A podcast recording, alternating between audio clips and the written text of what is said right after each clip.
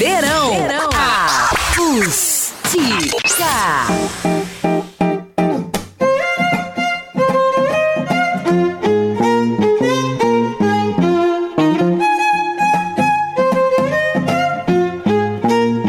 A partir de agora, na Acústica, você acompanha um programa voltado para a tua saúde.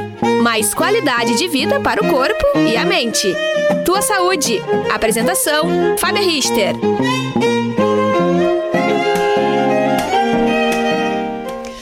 Boa noite, sejam bem-vindos, muito obrigado. Mais um programa Tua Saúde. E eu tenho certeza que mais uma vez vocês vão adorar. Então, por favor, compartilha, convida tua família, teus amigos, é, mostra aí para as pessoas que a informação e a prevenção ainda são o melhor remédio. E vocês podem fazer isso hoje pelo Facebook e até podem plugar aí no seu smart, na sua smart TV, mas também pode seguir aí a acústica nas redes sociais e também pelo aplicativo da Acústica FM. Nós estamos pelo WhatsApp e eu quero te convidar, já que nós temos assim como sempre, né, entrevistados da hora. Nós temos pessoas que estão bombando, atendendo o Covid na linha de frente desde o primeiro dia que essa doença surgiu. E nós queremos muito hoje que vocês participem e participem pelo nosso WhatsApp é, 51 986 369700. Vou falar de novo. 986 369700 para que a gente possa aí ouvir as perguntas de vocês, principalmente se vocês entenderam o que nós vamos falar aqui, porque é extremamente relevante o assunto até porque nós estamos hoje eu participei pela FAMURS ainda, que eu faço parte, de uma reunião com o governador. Ele libera os municípios a partir de semana que vem a fazer cogestão, mas limita bastante as bandeiras ainda. E o desdobramento da reunião vai vir, mas é importante que nós façamos a nossa parte e é isso que nós vamos falar hoje. É, num oferecimento, o programa Tua Saúde de Vitale, Vitale Farmácias, CIEMED, MS Análises Clínicas, doutora Andressa Voloski Ribeiro, Óticas Carol e Senac. Então, nós, eu vou apresentar as pessoas que vão participar conosco hoje, mas eu preciso é, falar no início do programa já qual vai ser o nosso programa da semana que vem. Semana que vem nós vamos conversar com duas gerentes de serviços de enfermagem, porque toda uma situação criada e que o nosso querido Fábio Reiner deixou a bola aí para a gente fazer um chute a gol, falando da enfermagem, é, e nós queremos situar a sociedade a respeito da importância da enfermagem. Então, no fim de semana que vem, nós vamos trazer a enfermagem hospitalar e como as relações nem sempre são fáceis. Mas eu tenho dois médicos super queridos aqui conosco e que eu vou me permitir apresentar. Nós estamos recebendo hoje aqui no programa o Dr. Marcelo Malman, uma pessoa assim que mostrou pela sua própria vida como que o bem-estar e a mudança de vida faz diferença. Eu me lembro do senhor quando eu trabalhei no hospital, bem mais forte, doutor. O senhor tem que nos contar aí o que, que impactou na sua mudança de atitude que fez que o senhor ficou, o senhor virou um atleta, né?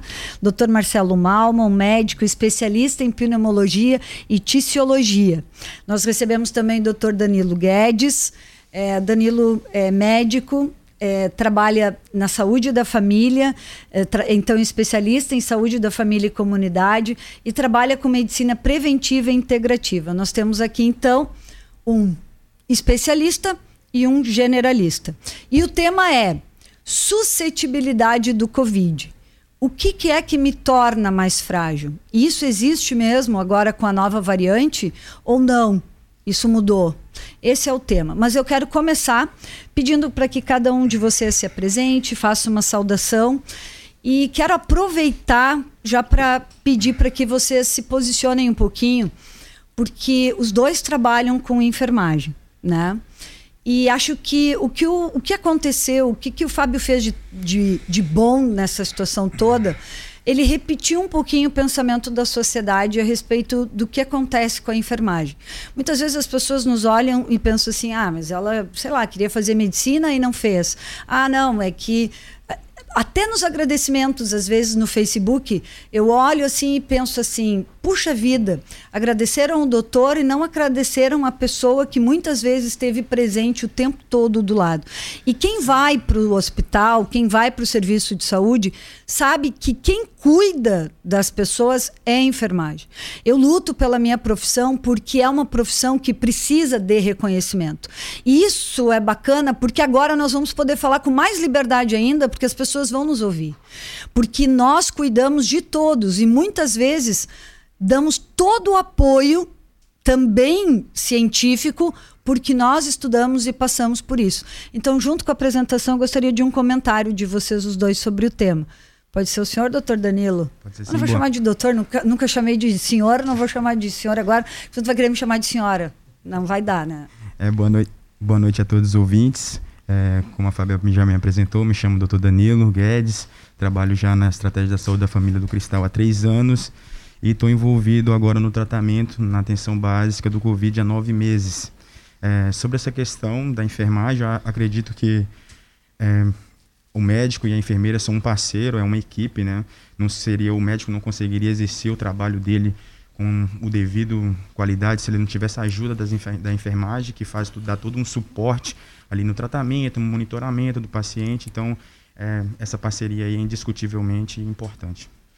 É, quando chega a tua enfermeira, que eu conheço ela e sei que vocês são próximos, e ela diz assim, doutor, cuidado com isso. Tu acredita nela? Com certeza acredito e porque sei que ela conhece também a comunidade, conhece o paciente, às vezes tem uma informação a mais que eu não tenho. Então, nesse momento, eu, eu me atento a isso e vou escutá-la e investigar também o que pode estar acontecendo para ela estar me chamando a atenção. Legal, show de bola. Doutor Marcelo? Boa noite, enfermeira Fábia. Boa noite, doutor Danilo. Fábio, eu gostaria muito que esse programa de hoje fosse um divisor de águas. Amém. né?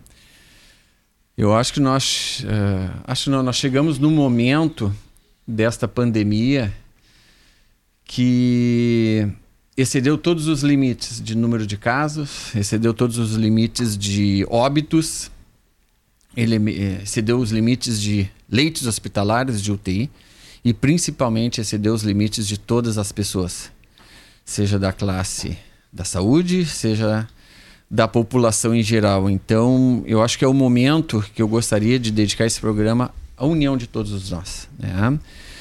Respondendo especificamente a tua pergunta, Fábio, a respeito da enfermagem, né? Eu vejo o hospital como uma grande orquestra, né? Nós estamos há mais de 12 meses trabalhando com a pandemia, com o coronavírus e dentro do hospital eu vejo ele como uma grande orquestra que precisa ter um maestro. E eu vejo que o maestro dessa orquestra é o médico.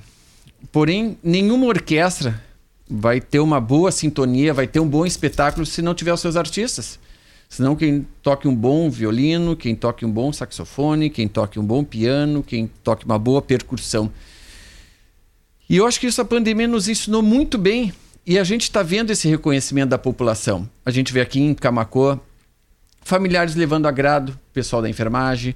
Porto Alegre, as enfermeiras, os técnicos de enfermagem sendo abençoados. Essa pandemia com certeza vai nos deixar um legado que é saber que nós precisamos trabalhar em conjunto. Nós não vivemos sozinhos, não vamos exercer um bom trabalho sozinho, e isso o hospital está nos mostrando. Isso passa por nós médicos, passa por vocês enfermeiras, técnicos de enfermagem, as pessoas que vão coletar o sangue, as pessoas que vão fazer a limpeza, aquelas pessoas são fundamentais, né? Uhum. O técnico de radiologista, então eu quero deixar aqui minha solidariedade a todas as enfermeiras, né? Por essa semana conturbada que vocês tiveram. E todas sabem o meu respeito que eu tenho pelas enfermeiras, e eu não digo isso aqui na rádio, todas que estão me ouvindo hoje sabem o quanto eu respeito e quanto eu admiro né, a função da enfermeira, a função do técnico de enfermagem. Então, eu deixo aqui meu, meu respeito, minha gratidão e me solidarizo com todas vocês, enfermeira, por esses acontecidos que houve nos últimos dias. Na verdade, é, nós estudamos. E quando a gente estuda, a gente estuda para o nosso papel que é organizacional, que é de planejar o cuidado da pessoa. E nós não queremos interferir nunca em condutas, mas nosso papel também é de proteção. Então, muitas vezes dizer não é também dizer, olha, vamos tomar cuidado com isso, né? Eu conheço inúmeras colegas que são chamadas, como eu também já fui, de general. Isso porque a gente quer botar ordem na casa e quer manter a unidade em organiza organizada, enfim. Mas uh, não existe mais, né, doutor Marcelo, a figura do doutorzão, né, que comanda e manda tudo. Não, ele precisa ele precisa do apoio de todos para que o paciente dele evolua bem, né? Não, é, não adianta, né, doutor Danilo, a gente ter é, uma, a melhor conduta se tu não tiver um acesso. Né? Eu sempre digo quando eu, tô dando aula assim, ó, façam da melhor forma possível, porque o cara pode ser o cara mais bam bam bam, mas ele não vai conseguir medicar se tu não conseguir dar um bom acesso para ele. Né? Então é isso pela importância que cada um tem né, na equipe. Isso nós temos dito reiteradamente aqui em todos os lugares.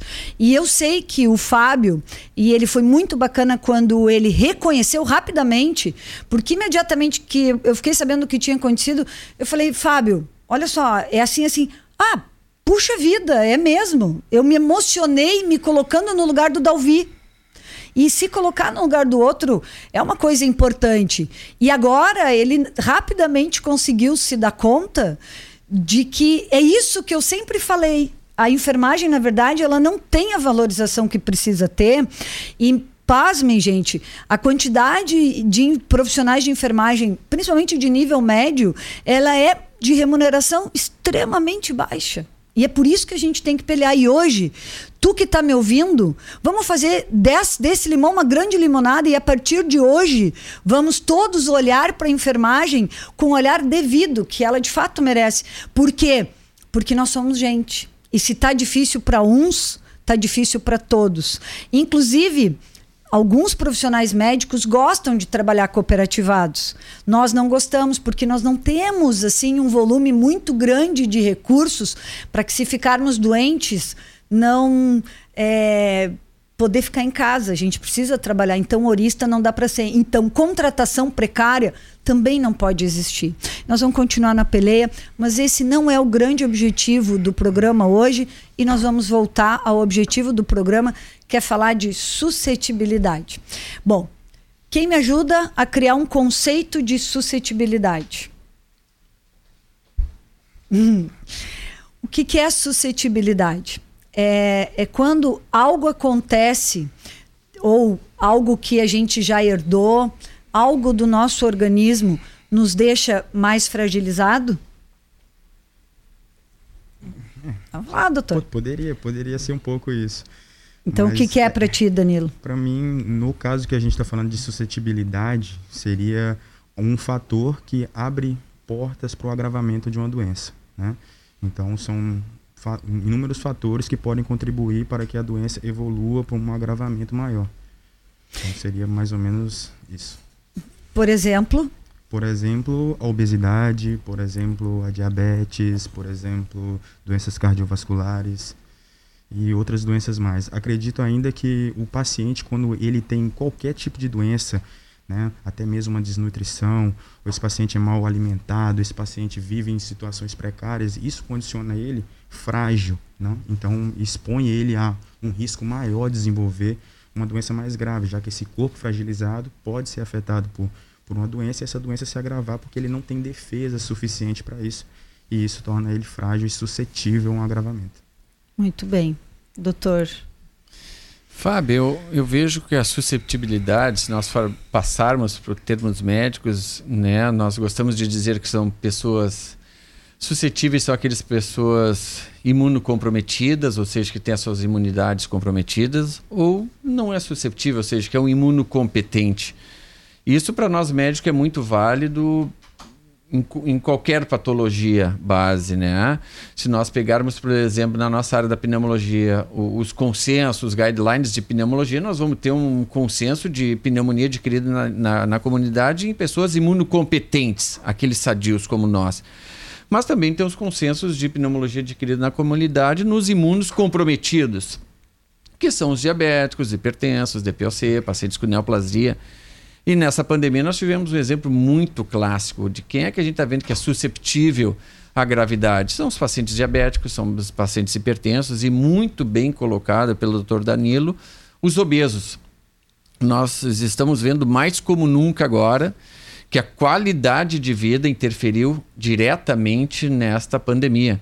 Quando a gente fala qualidade de vida, é a pessoa ter uma vida regrada, é uma pessoa ter uma boa alimentação, a pessoa não ser etilista, ou seja, não ser consumir álcool, consumir álcool em excesso, não ser tabagista e principalmente ter o seu peso na sua proporção. Hoje a gente vê, e os estudos são muito claros nisso, como o doutor Danilo falou, pessoas obesas tem quase obesidade mórbida, tem 1,8 chances de ou ir para uma ventilação ou ter morte intra-hospitalar. Então, essa pandemia também vai nos deixar esse legado que as pessoas precisam sim cuidar da sua qualidade de vida. E com o senhor, doutor, que eu acho que é um exemplo bem bom, né, quando a gente fala da, de coisas palpáveis. Teve um momento que o senhor disse: não, eu vou mudar e vou, vou perder peso, vou, vou fazer exercício. Conta um pouquinho dessa experiência pessoal. É, a minha experiência, como tu falou, meus pacientes era mais fortinho, Isso, né? É. Para não dizer gordinho, né? uh, hoje, hoje eu sou bem aberto, não tem problema. Eu tenho 52 anos de idade, sou bem tranquilo com a minha idade. E há uns 10 anos atrás eu pesava 92 quilos, né? Que eu já tinha uma obesidade 1. E hoje o meu peso é 71 quilos. Só que chegou um determinado momento por, hum, por conversas com a, com a família, com a esposa. E eu tenho familiares com dislipidemia, ou seja, colesterol alto, triglicerídeos alto, e eu há então, uma década atrás já tinha problema de colesterol, de triglicerídeos, e, e, e, vi que eu precisava mudar, que eu, como médico, via que as coisas não iam ter um caminho muito favorável para mim. E a partir dali, resolvi fazer dieta, mudar completamente a maneira de, de me alimentar e principalmente fazer atividade física. Foi aí que entrou o ciclismo na minha vida, né? Que eu agradeço até hoje. Tem muitos grandes amigos no, no ciclismo aqui em Camacuã. E comecei a fazer minha dieta. O que eu quero, e eu sempre estimulo meus pacientes, Fábio, eu acho que estimular os ouvintes, quando a gente diz fazer dieta, eu não sou um chato. Né? Eu, eu digo que eu tenho a minha dieta 5 contra 2, né? De domingo à noite, a sexta-feira, meio-dia, eu me cuido. Né? Mas de sexta noite a domingo, meio-dia, eu me dou o direito se nós resolvermos sair daqui e dizer que nós vamos fazer um churrasco e vamos tomar cerveja, eu vou comer churrasco e vou tomar minha cerveja sem nenhum problema. E se amanhã, meio-dia, tiver uma feijoada, eu vou comer aquela feijoada sem nenhum problema. Mas a partir da semana que vem eu começo a me cuidar. E através disso eu perdi esses mais de 20 quilos aí, né? Não me arrependo. Hoje talvez esteja no melhor momento da minha vida. Não tomo absolutamente nenhum medicamento. Né? Meu colesterol baixou, meu, meu triglicerídeos baixou. Então eu vejo isso, eu estimulo meus pacientes a isso, porque sempre que a gente toca no assunto de dieta, parece que tu tem que comprar o arroz mais caro, o feijão mais caro. E tu sabendo te alimentar, coloca um pouquinho mais de fruta, coloca um pouquinho mais de verdura na tua dieta, diminui a quantidade de farinha que tu vai comer e, e é um processo lento, é um processo demorado, mas Uh, o obeso, o gordinho, aquele tem que mudar é a cabeça, ele tem que se conscientizar disso. Essa coisa do barato, eu acho que vai direto à tua prática diária, né? Porque quando a gente tem o especialista e a gente tem o generalista que atende saúde, saúde da família, quem consegue acessar um nem sempre é o que acessa o outro. Então, doutor Danilo, assim, na, no teu dia a dia, porque eu sei que tu fala de alimentação, é uma fala igual aqui, né? E, e como que tu lida com essa coisa do caro e do barato? Porque acho que é, falar de obesidade é importante. Nós podemos confirmar aqui que, sem dúvida nenhuma, que foi o que o doutor Marcelo já falou, o paciente obeso ele tem mais chance de complicar. Então, ele é mais suscetível a desenvolver uma situação do Covid com piora, né? Então, fala um pouquinho aí, até para as pessoas é... poderem também ficarem convencidas, né? Realmente, essa parte da dieta sempre é algo que assusta o paciente, né? Quando você fala com ele em dieta, ele já pensa em algo restritivo, que ele vai ter dificuldade de fazer, e isso acaba sendo uma barreira para ele conseguir chegar a fazer a dieta.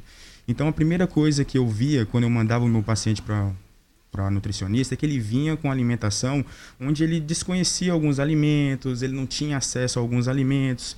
Então ali ele abandonava, não seguia aquilo.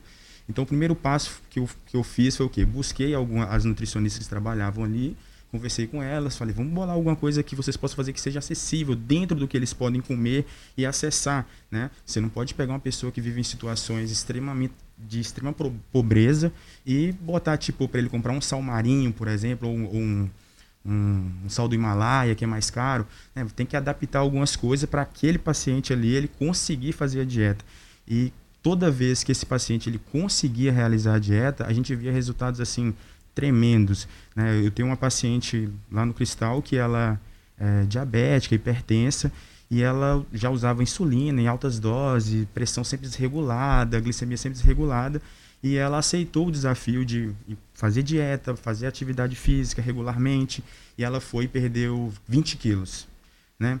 Teve que reajustar a dose da insulina, teve que reajustar a dose dos medicamentos hipertensivos. Então, mostrando quão, quão é benéfico a pessoa perder peso, a pessoa ter uma vida saudável, né? Ela adotar uma vida saudável. Então, ela fazendo isso, ela perdeu peso, ela ganhou mais disposição. Ela mesma falou: Não, hoje eu faço tudo melhor. Eu vou da casa para o trabalho andando, eu me movimento mais, eu durmo melhor eu tenho mais disposição durante o dia. Então, os benefícios de emagrecer e de ter uma alimentação saudável é muito grande. E mais que saudável é a pessoa entender por que a nutricionista é tão importante. Porque ela vai dosar os nutrientes no seu prato. Né? Você não vai comer simplesmente um nutriente. Porque acaba que você, às vezes, come, emagrece e fica com deficiências alimentares de, de vitaminas e minerais que não estão na sua alimentação, porque a sua alimentação é muito restritiva.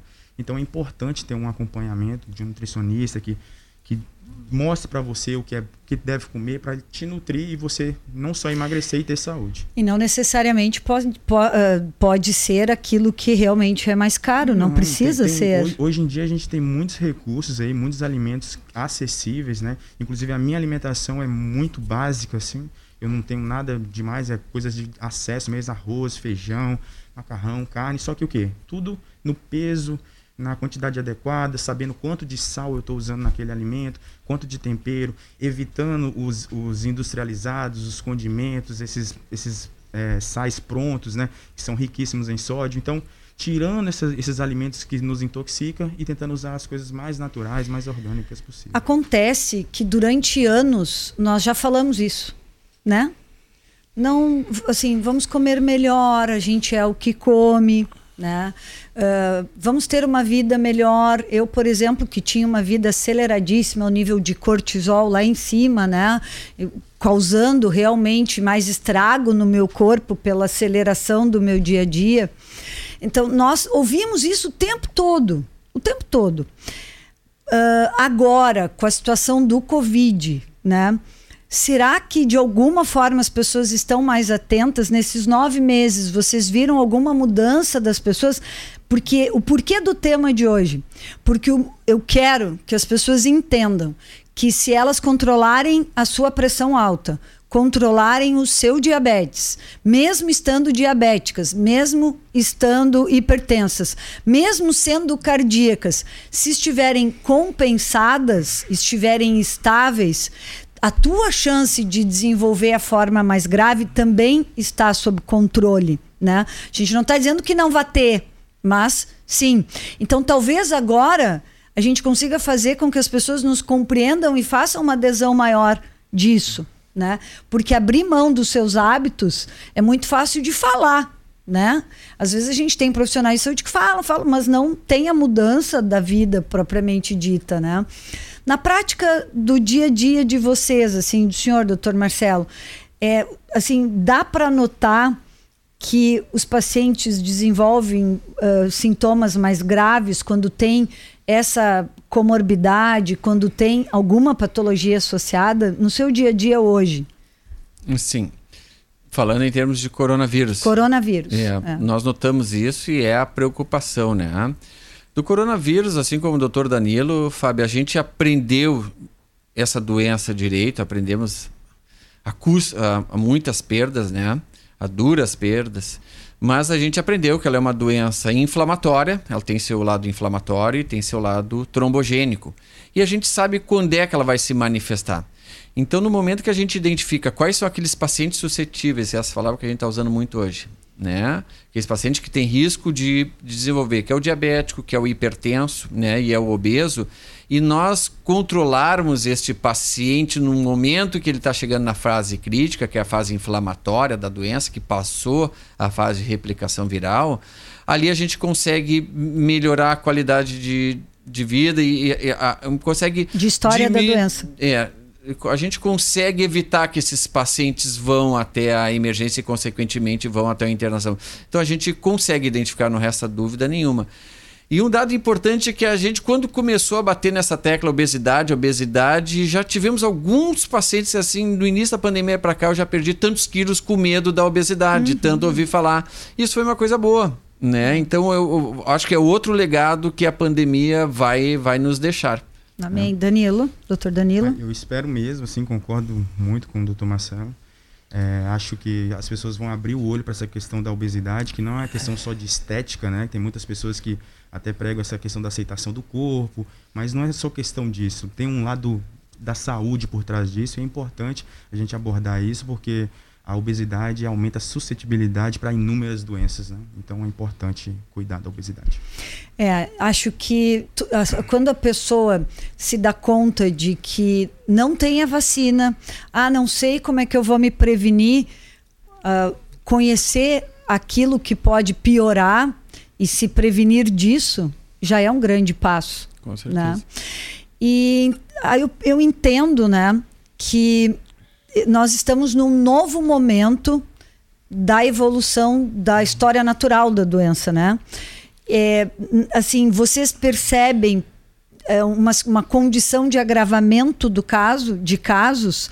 Isso, como é isso no dia a dia de vocês? Ah, é, é, é meio que nítido, né? Tá para todo mundo ver aí como é que a situação está realmente caótica.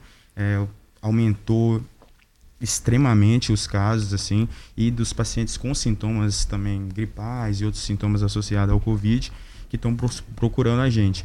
Então sim é, tem aumentado o número de procura e tem também aumentado o que eu vejo em relação ao ano passado onde eram muito mais casos leves e moderados agora os casos já são mais moderados e graves né?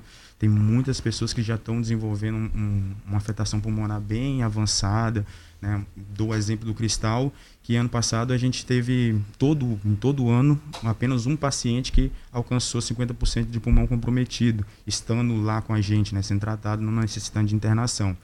E hoje, esse ano, nesse curto espaço, a gente já teve vários pacientes com comprometimento pulmonar acima de 50%, pacientes necessitando internação de urgência, pacientes que chegaram a óbito. Então eu vejo um, um, um, vírus mais agressivo, um vírus que evolui mais rápido e que infecta mais rápido também. E, e, e, a, e a, situação de ter doenças associadas, de, de, de, de ter essas uh, suscetibilidades, ainda está igual ou tu já teve paciente que uh, evoluiu mal, dito saudável? Tu vai, qual é a situação? A, grande maioria dos pacientes mesmo, assim, 90, 99% são pacientes que têm alguma doença de base ou têm obesidade. Né? Eu dou até o exemplo de um, um, duas pacientes que eu tive, mãe e filha. A mãe idosa, hipertensa, diabética, mas estável as, as patologias dela. E a filha obesa sem nenhuma patologia. E a filha ficou muito, mas muito pior do que ela, né? Teve 50% pulmão comprometido, enquanto ela não teve nem 20% pulmão comprometido. Ela necessitou estar internada um tempo, depois voltou, conseguiu se recuperar, mas ela evoluiu muito pior do que a mãe dela, que teoricamente, né, por ser idosa, hipertensa e diabética, era para ter piorado mais do que ela. Mas mostrou que a obesidade, realmente, ela era uma grande obesa, né? Grande obesa. Então mostrou como a obesidade é um fator de suscetibilidade muito forte. Doutor Marcelo, será que esse período é, de replicação viral ele ficou mais curto e, a, e, o período inflamatório ele se antecipou com essa nova variante? É isso assim que, que sente no dia a dia? Qual é a sua visão?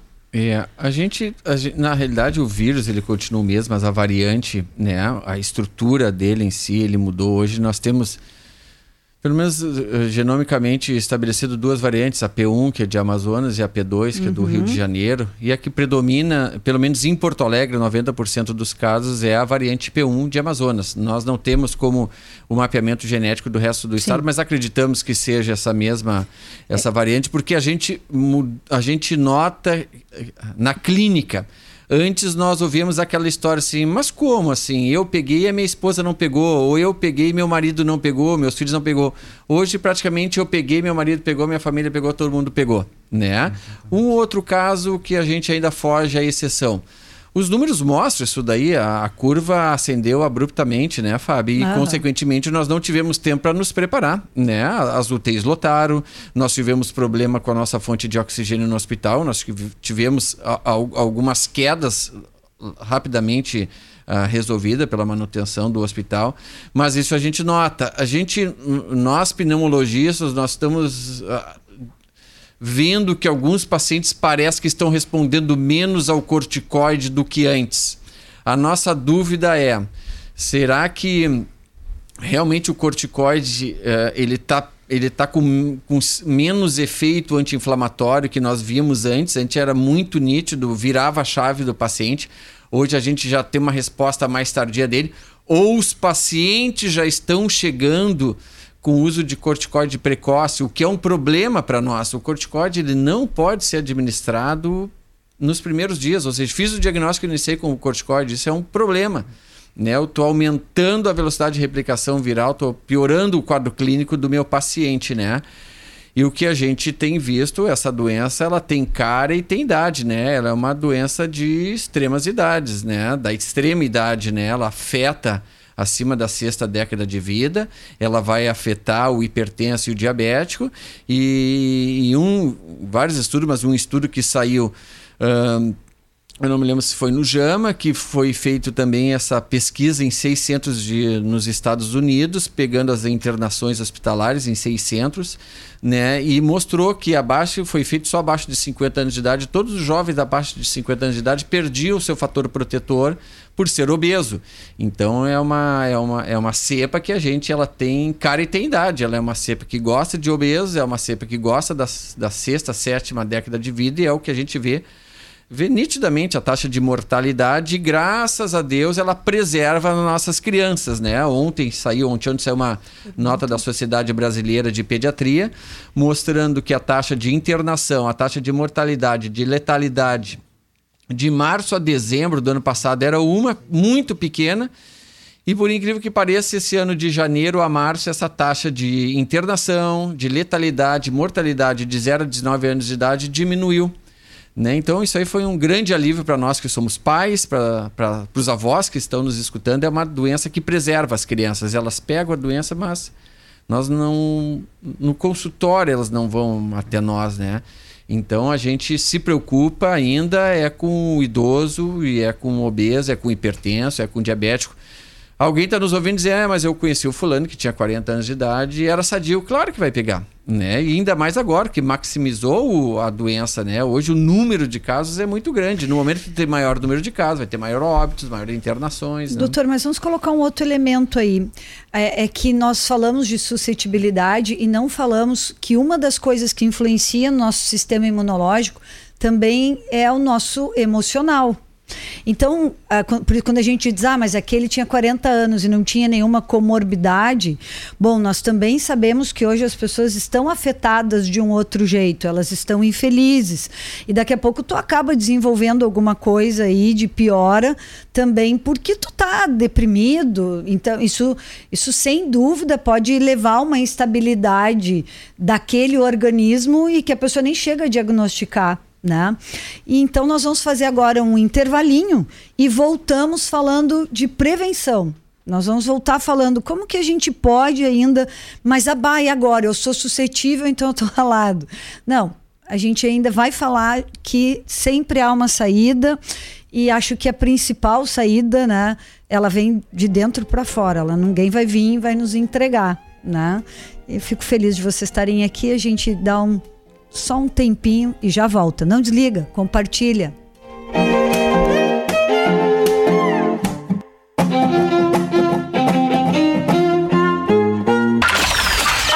a sua marca no melhor portal de notícias da região.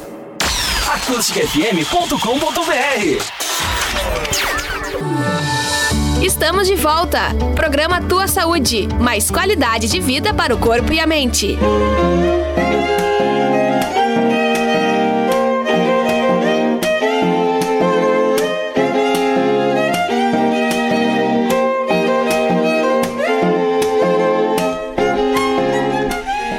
Oferecimento dos nossos parceiros responsáveis pela manutenção do programa, que acreditam na saúde de verdade.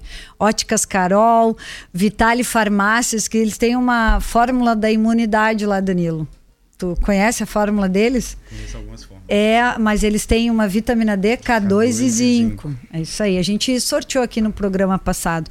Aliás, eu vou convidar o Luciano e a doutora Márcia para quem falar do programa ganhar desconto. Quem sabe? Quem sabe não role. Né? CIEMED, Centro Integrado de Especialidades Médicas, MS Análises Clínicas, se tu precisa do RT-PCR com resposta rápida, liga aí pro telefone deles que eles vão dar um jeito aí de te atender rapidinho. Senac, a força do sistema Fecomércio e a doutora Andressa Voloski Ribeiro, ela é biomédica e é ela quem cuida assim de deixar principalmente as mulheres, mas os homens também, cada vez mais bonitos. Tem algumas perguntas aqui, bem legais. É, duas delas em especial a gente precisa falar porque é, vão, vão oferecer informação. É, a primeira é, é, assim uma pessoa que tem vitiligo e, e assim foi falado, né, doutor, de não usar o corticoide. E de fato, o corticoide não pode ser usado desnecessariamente. Mas no caso de ter uma doença que precise usar o corticoide, como é que fica? Que é a, a situação da pergunta. Uh, qual, ela, o nome dela é? Pois é, eu não anotei o nome dela, mas tá. eu já acho, enquanto o senhor vai responder. Mas enfim, uh, quando a gente falou do corticoide, as, uh, a Fábio antes citou pessoas que tenham comor comorbidade, como a sua hipertensão, a sua diabetes, seu DPOC, as pessoas precisam manter a sua doença de base alinhada, né? Essa doença de base ela precisa estar compensada. Pessoas que tenham doença autoimune, ou algumas pessoas que foram transplantadas também, nós temos, nós temos lupus, nós temos pessoas com artrite reumatoide, uh, psoríase, pessoas que precisam usar imunossupressor, e o corticoide não deixa de ser um imunossupressor, essas pessoas precisam manter o seu tratamento. O que a gente está orientando, o que a gente às vezes tem visto, é pessoas fazendo o diagnóstico no primeiro, segundo dia dos sintomas e já começando a tomar o corticoide. Isto é contraindicado, né? O corticoide, lembrar que foi uma droga que foi estudada e que foi relatada no estudo Recovery da Universidade de Oxford, no, no, Reino Unido, e que mostrou diminuição da mortalidade naqueles pacientes que necessitavam de, de ventilação mecânica, principal, é, principalmente de ventilação mecânica, mas também de oxigênio terapia. Foi o, a única droga que nós notamos que diminuiu a mortalidade, mas quando empregada no momento certo. É, achei o nomezinho dela aqui. Se eu não errei, foi a Luciane Rose. Ela tem vitiligo. É. Né? Se ela então, usa corticóide, ela deve de manter a sua corticoterapia. Manter. Muito bem. Então, o doutor, o doutor Marcelo respondeu uma, o doutor Danilo responde a outra. Essa eu tenho o nome, Flávia Correia. Após ser contaminada pelo vírus, é, não internei. Tenho a necessidade de fazer uma tomografia para saber como ficou? Vou falar um pouco do que eu costumo fazer com esses pacientes, principalmente já pensando que a gente já sabe que existe essa síndrome pós-Covid, né? Normalmente quando o paciente ele termina o ciclo do Covid comigo e ele teve sintomas leves ou moderados ou graves, eu, eu tenho o costume sempre de encaminhar ele para o especialista para fazer uma avaliação e um segmento, até para verificar se ficou alguma sequela dessa doença. Então, normalmente eu deixo o pedido de exame de imagem para o especialista avaliar. Né? Então, eu faço esse encaminhamento. Normalmente, pacientes que tiveram comprometimento pulmonar de leve a moderado, comprometimento de 20, 25%, eu também encaminho esse paciente para fisioterapias respiratórias, mas a questão da imagem, do exame, eu encaminho para o especialista fazer uma avaliação.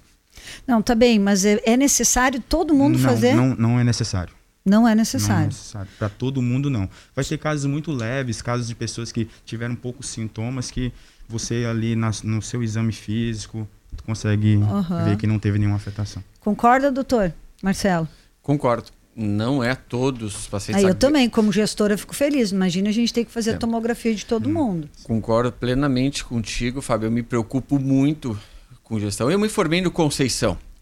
né? O. Conceição era Dr. Renato Gutierrez, Aliás, que tu- foi meu chefe. Aliás, tu fez um comentário de que tu tinha uma enfermeira na UTI, que acho que tá valendo hoje falar bem da É. enfermagem, né, doutor? O nome da enfermeira. Enfermeira.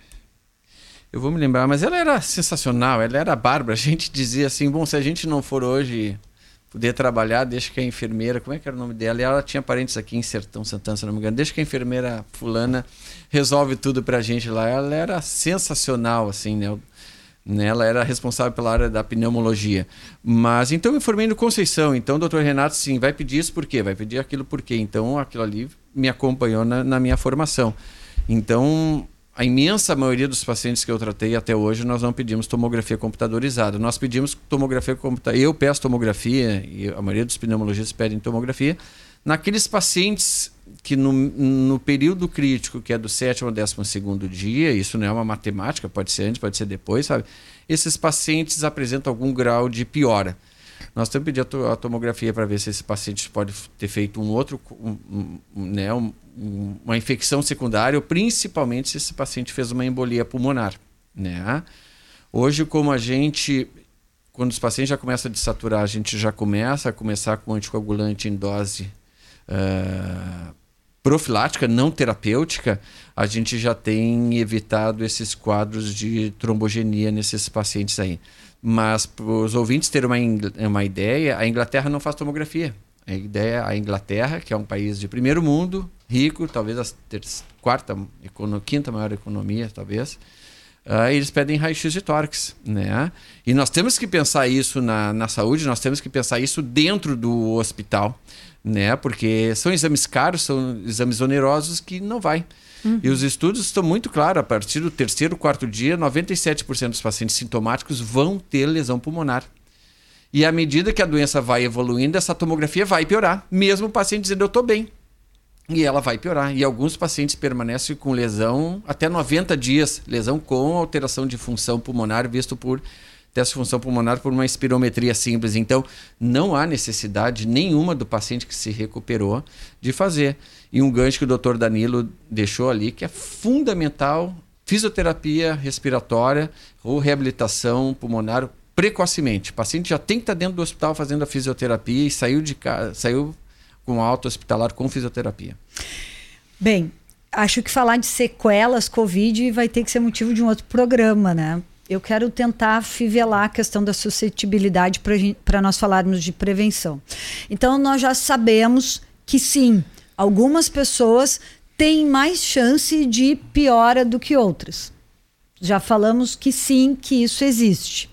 Mas agora, olha só, doutores, eu sou obesa, tá? Eu tô pesando hoje, tô, tô imaginando, tá? Não é meu peso, 98 quilos. E já tenho, tenho 47 anos e já tenho é, uma pré-diabetes, assim, eu não tomo medicamento, mas eu tenho já que me cuidar. E, e tô com colesterol alto, tô me medicando. O que que eu faço agora? Bah, vou pegar Covid, tô com problema. O que que, nós, que, que nós vamos dizer para as pessoas que estão nos ouvindo agora? Bora lá. Bom, o Danilo sempre começa, eu vou começar a passar depois a bola para ele. Como eu disse no início, Fábio, eu, eu quero muito que esse programa seja um divisor de águas e eu prometi para mim mais que eu não vou mais polemizar a respeito de tratamento precoce ou não tratamento precoce. Eu acho que todos nós, médicos, nos unirmos, eu sei que o doutor Danilo ele é favorável do, do tratamento precoce e nós precisamos respeitar isso. Como eu, não é que eu seja contrário, né? Eu não vejo o, o, o que os estudos me mostraram suficientemente me dando bases para que eu use. A gente tem que esquecer isso daí. Eu acho que é o ponto assim, ó, vamos esquecer. Quer fazer o tratamento precoce? Faça. Não quer fazer? Não faça. Mas o que, que a gente tem notado hoje para esse paciente e para toda a população? A gente tem que acalmar os ânimos, né? As pessoas ficarem mais calmas. As pessoas estão todos nós estamos muito bélicos, né? Muito hepáticos, né? Viscerais. Nós não ouvimos mais, nós Muito criticamos, né? bravo. Muito brabos, né? Nós só somos críticos, nós não os ouvimos. Eu acredito que com medidas extremamente simples, isso é o que a Associação Médica Brasileira, com todas as suas cofiliadas, Sociedade de Pneumologia, Infectologia, Cardiologia, Cirurgia Vascular, Obstetrícia, enfim, né, lançaram uma nota dizendo se nós usarmos máscara, isso, é só isso, talvez a minha mensagem de hoje que eu gostaria de deixar teus milhares de ouvintes, Fábio. Uh, nós termos calma um com o outro, né? Nós temos empatia um com o outro, né? Uh, nós reconhecermos que hoje nós temos um hospital muito bom aqui, que é o Hospital Nossa Senhora Aparecida, com, hospital, com, com profissionais que estão cansados, mas que estão se dedicando. Esses profissionais, quando eu falo, é toda a gama que vai desde o médico, o enfermeiro, a pessoa que limpa, enfim, todos eles são pessoas que nós precisamos respeitar e aplaudir essas pessoas. Mas assim, a minha mensagem de como nós podemos prevenir? Usem máscaras, não menosprezem a máscaras, tá? Usem máscaras. Evitem aglomerações. Quando a gente fala, quando eu falo em evitar aglomeração, Fábio e Danilo, eu não estou pedindo para as pessoas ficarem em casa e não ir trabalhar. E eu não vou entrar nessa celeuma se o comércio precisa ou não precisa fechar, de maneira nenhuma. E aqui está um defensor que o comércio não é o culpado. Quando a gente fala de não se aglomerar, é eu sair daqui hoje de noite dessa rádio e ir para minha casa. O Danilo ir para casa dele e a Fábio ir para casa dele com seus familiares.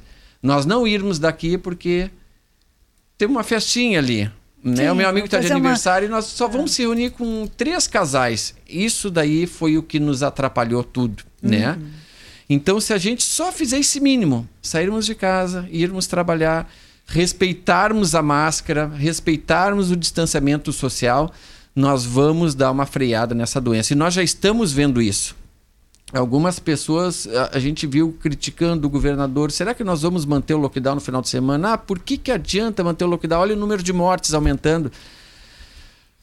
Se as pessoas ah, n- pararem para pensar só um pouquinho assim, o, o que, que adiantou esse lockdown? O que, que adiantou a prefeitura de Tapos? O que, que adiantou a prefeitura de Camacuã fechar o comércio a partir das 20 horas? Posto de gasolina estava fechado, que é uma aglomeração de jovens ingerindo bebida alcoólica. Hoje é nítido, tanto em Cristal eu acredito, mas aqui em Camacuã hoje eu fui atrás dessas informações, o número de casos caiu muito, o número de novos casos caiu. Mas as pessoas dizem, mas estão morrendo. Essas mortes que estão Sim. tendo hoje, ela é uma cadeia, ela é um elo. Né? Ela, ela começou lá, esses pacientes que estão morrendo hoje se infectaram lá no carnaval. Ou seja, nós paramos de, de produzir casos. Nós estamos já começando a diminuir os casos de internação. Vai diminuir os casos de pacientes que vão para UTI, consequentemente, daqui a duas semanas, nós vamos ter menos óbitos. Isso as pessoas podem me cobrar. Então, Fábio, é isso que eu gostaria muito de deixar aqui. Né? Nós, nós, nós nos acirramos muito essa semana, semana passada, pelos acontecidos na cidade. Foi lamentável o que aconteceu no nosso município. Então, eu peço para todas as pessoas terem calma, terem solidariedade com os profissionais da área da saúde né? Usem máscaras, né? Evitem festinhas sociais, aquelas inocentes, né? Que nós vamos conseguir controlar essa pandemia. Depende única e exclusivamente de nós. Doutor Danilo. Não, faço das palavras do Dr. Marcelo as minhas também e ainda acrescento que a gente tem que deixar todos esses conflitos e focar no hospedeiro, né, que é o paciente, focar nele agora, é, buscar mostrar para ele o que, que ele pode fazer para ele se tornar um paciente menos suscetível a essa doença. é- Tipo, controlar a pressão, controlar então. a pressão, cuida da alimentação. buscar emagrecer, buscar aí. iniciar atividade física regularmente, né? Buscar eh, fazer um acompanhamento para saber se ele tem alguma deficiência metabólica, para suprir essa deficiência metabólica, principalmente do hormônio D, né? Que já vimos aí em vários estudos que ele tem uma relevância muito importante no agravo da doença. Então, são pequenos detalhes que a gente pode corrigir.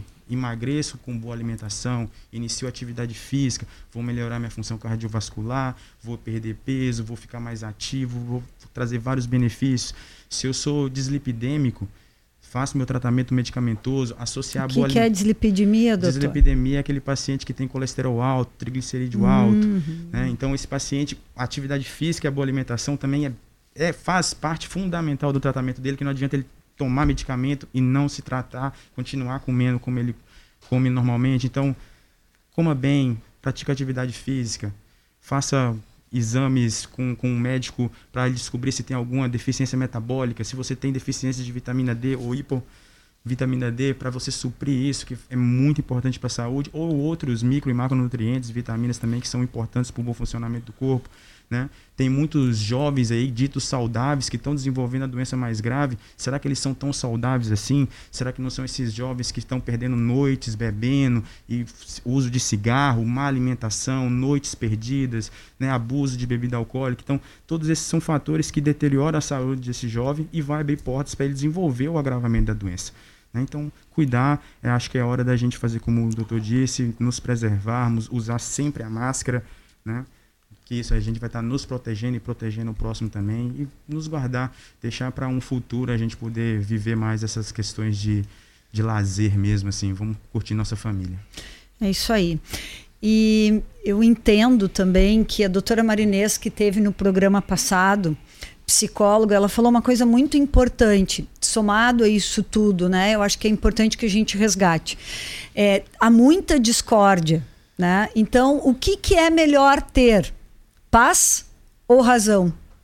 Agora, nesse momento, sem dúvida nenhuma, a paz é o que vai nos fortalecer e vai fazer com que a gente fique melhor, né? Bem, nós temos assim dois minutinhos. Eu quero agradecer demais a presença de vocês aqui. É, doutor Danilo, eu vou entregar para o doutor Marcelo o livro do Além da Vitamina D. E é um livro que conta a história dos pacientes é, com doença autoimune, é a história deles, do que mudou na vida deles. Depois nós queremos que o senhor nos conte o que achou do livro. Vai gostar, tenho certeza disso. Eu já entreguei ali um exemplar para o doutor Danilo, que eu não tinha entregue para ele. Tá Agradeço bom, demais, eu acho que foi muito importante. É importante que cada um faça a sua parte. E eu gostaria de finalizar o programa voltando à minha fala inicial. Eu, eu sou enfermeira. Quem me conhece sabe que eu defendo a categoria. Acho que nós exteriorizamos, assim, abrimos é, para falar abertamente do que a sociedade pensa da nossa profissão. E é importante que nós façamos uma reflexão, porque cada colega, não importa a sua profissão, que com medo atende um paciente Covid, porque eu sou eh, eu estou na linha de frente agora. É impossível que alguém, em algum momento, não pense assim: puxa vida, se eu pegar, estou levando para minha casa. Ou então, quantos de nós abrimos mão de estar com a nossa família? Então, esse momento não há um momento de se ter constrangimento. E, e a enfermagem, gente ela ainda não tem o seu valor na sociedade. É por isso que nós brigamos. Nós não queremos ser melhor do que ninguém, mas nós queremos que as pessoas conheçam de fato o que nós fizemos. E por isso eu sou grata, sou grata a Deus, porque nos, nos abriu a possibilidade de usar diferentes canais para realmente mostrar o quanto que a gente é importante para o paciente para os serviços e para os demais colegas, porque o nosso grande objetivo é o cuidado. Nós não queremos tratar, não é o nosso objetivo. Tem outras pessoas para tratar, mas nós cuidamos das pessoas. E por isso, se tu escreveu alguma coisa no Facebook contra a enfermagem, eu te convido a que tu tire, porque nós precisamos muito mais do que bater palmas. Nós precisamos de fato reconhecer o somatório de esforços para as coisas darem certo. Então, eu agradeço a Deus muito pela oportunidade de estar aqui vivendo este momento e usem máscara. Lavem as mãos, acho que a gente não chegou a falar disso, né? Lavem as mãos, fiquem em casa. Dá muita vontade de tomar o chimarrão, de tomar a cervejinha. Olha que bacana seria se nós pudéssemos sair daqui e nos reunir para poder fazer um churrasquinho, né, Valério? Né? Lá na casa da sogra, na Adriana, na Dona Leia, comer um bolinho lá da padaria Aliança, né? Não dá, não dá. Mas nós precisamos então cuidar a nossa vida, cuidar a nossa alimentação, sermos verdadeiramente felíveis e amáveis com os outros e nos proteger desse vírus que por hora está descontrolado. Num oferecimento de óticas Carol, é, Vitale Farmácias, MS Análises Clínicas, Senac, CIEMED, Andressa Voloski. Nós encerramos aqui mais um programa Tua Saúde. Eu espero vocês na sexta-feira com as nossas duas enfermeiras que são gerentes dos hospitais aqui da região. Um beijo bem grande, fiquem com Deus, saúde e paz.